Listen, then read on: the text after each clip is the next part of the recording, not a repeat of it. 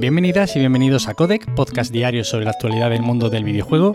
Yo soy Nacho Cerrato y la idea aquí es comentar brevemente lo que se cuece a diario en la industria del videojuego en capítulos muy cortitos. Así que si quieres estar al tanto y tienes poco tiempo, te invito a que te quedes por aquí. Y hoy comenzamos hablando de New World, el MMORPG de Amazon Games Studios, que se ha convertido en el mayor lanzamiento en Steam de 2021, superando los 700.000 jugadores en línea simultáneos y generando colas de hasta 500.000 jugadores. O sea, eso estaba ayer más petado que el estadio del Betis. Desde luego es evidente que el lanzamiento ha sido un éxito y Amazon ya se ha comprometido de hecho a reforzar los servidores para hacer frente a la demanda de jugadores. Que también os digo, Amazon, mira que tiene dinerito suelto y mira que tiene servidores para alojar a 4 o 5 planetas. Pero bueno, entiendo que quizás no se esperaban esta barbaridad de lanzamiento. Sin duda la beta funcionó como un anzuelo perfecto y es que captó un interés importante de la comunidad, pero ya os digo, desde luego imposible imaginarse hasta qué punto iba a llegar. Si queréis probarlo ya sabéis, armaros un poquito de paciencia, pero bueno, que en breve, en estos días, ya aumentarán el número de servidores y además no habrá tanta gente como el día de lanzamiento ansiosa por entrar. Y seguimos con Steam y es que Valve aclara que seguirán permitiendo acceder a las versiones antiguas de sus juegos. Y es que Steam Database, la página en la que de hecho he estado mirando estos datos sobre el New World, se hizo eco de que la última beta de la plataforma cambiaba la forma en la que se accedía a la red de contenido. Y en este cambio se perdía la posibilidad de acceder a este tipo de versiones antiguas de los juegos. Vosotros diréis, bien, ¿para qué queremos acceder a una versión antigua de un juego? ¿No? Será mejor descargar la última versión que esté mejorada, que esté sin fallos o lo que sea. Es cierto, ¿no? Es lo normal. La norma general es que todo el mundo se descarga la última versión. Pero es que de hecho hay un sector de la comunidad que son los modders, los speedrunners y ahora que además están muy de moda y están creciendo mucho como comunidad, los no-hitters, los que se pasan juegos difíciles además sin recibir ningún tipo de toque o de daño, muchas veces utilizan este tipo de versiones para conseguir sus objetivos. Por ejemplo, aquí en Vandal se pone el ejemplo de la no-hit de Hollow Knight, en la que se utiliza la versión 1.4.3 porque el pack de mods que nos ayuda a realizar este tipo de desafío y esta hazaña, pues se apoya en esa compilación. Así que bueno, ya ha despejado las dudas Valve y los modders, speedrunners y no-hitters pueden respirar tranquilo que ya bastante agobio llevan encima cuando tienen que realizar estos retos tan increíbles.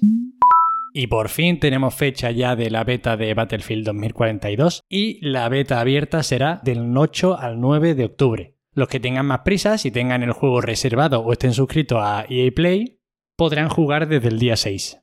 El contenido de la beta no va a variar desde el primero hasta el último día.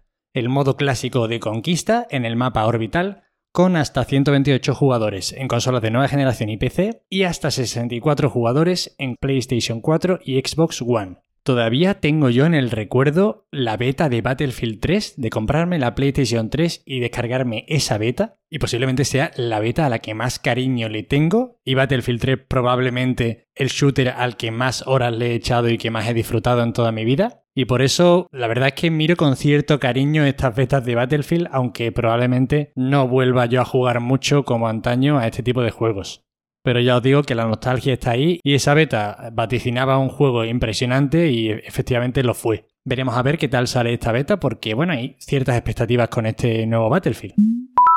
Y pasamos ahora a hablar de Pokémon y es que se ha revelado un nuevo tráiler de Leyendas Pokémon Arceus y honestamente parece que está editado por un niño de 7 años en el móvil o en el Windows Movie Maker de hace 15 años. El juego pinta peor que en el anterior tráiler, se ve más feo y de verdad que cada vez cuesta más entender que Game Freak respete tan poco sus propios productos y que una compañía y una franquicia que genera el dineral que genera Pokémon cuide tan poco cada cosa que saca.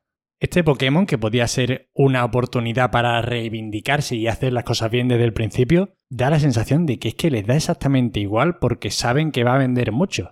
Tiene mejor pinta el remake, porque bueno, al menos parece que hay alguien al volante a la hora de comunicar y enseñar su producto. De verdad, os voy a dejar el trailer en la nota del episodio y si tenéis un par de minutos para perderlos, echadle un ojo porque es una sucesión de imágenes, de fotogramas y de textos. O sea, de verdad que es una cosa reseñable como para que yo esté aquí hablando de lo lamentable que es un tráiler de un juego tan esperado. En fin, esperemos que algún día en Game Freak se tomen un poquito en serio una de las franquicias más importantes, ya no solo de la historia de los videojuegos, sino de la historia del entretenimiento audiovisual. Y para acabar hoy, una noticia que me parece interesante por cómo mezcla los videojuegos con el mundo real y es que Benjamin Mendy, el jugador del Manchester City, ha sido retirado del FIFA 22 tras su detención por violación y agresión sexual. El Manchester City ha suspendido también el contrato con el jugador desde que se hicieran públicas las acusaciones por violación y agresión sexual y Electronic Arts ha confirmado que al menos hasta que se celebre el juicio, este jugador ya no volverá a aparecer en el juego. Aquí pasa algo y es bastante chapucero, la verdad, y es que Mendy ha sido eliminado de todas las plantillas en las que podría aparecer en el juego y no podrá aparecer en los sobres que abramos a partir de ahora en el Ultimate Team. Pero, y esto es lo ridículo, la carta del jugador sigue por ahí y los que la hayan conseguido antes de esta retirada pues pueden seguir teniéndola e incluso pueden ponerla a la venta. Que dices tú, bueno, yo qué sé, ya que han retirado al jugador por un tema tan delicado, ¿qué les costará eliminar la carta, no? Y si hay jugadores que la tengan para que no se quejen porque han perdido cuatro duros en el FIFA, pues les cambiáis la carta por dinero, no sé, pero por ahí va a seguir el jugador como elemento de coleccionismo porque la carta sigue por ahí, por mercado. Es que no tiene mucho sentido. Pero bueno, estas son todas las noticias de hoy, espero que os hayan resultado entretenidas. Ya sabéis, para cualquier queja, sugerencia o comentario me tenéis en arroba Nacho Cerrato en Twitter. Os agradezco muchísimo, como siempre, que estéis ahí al otro lado escuchándome. Muchísimas gracias. Y nos vemos mañana. Hasta luego.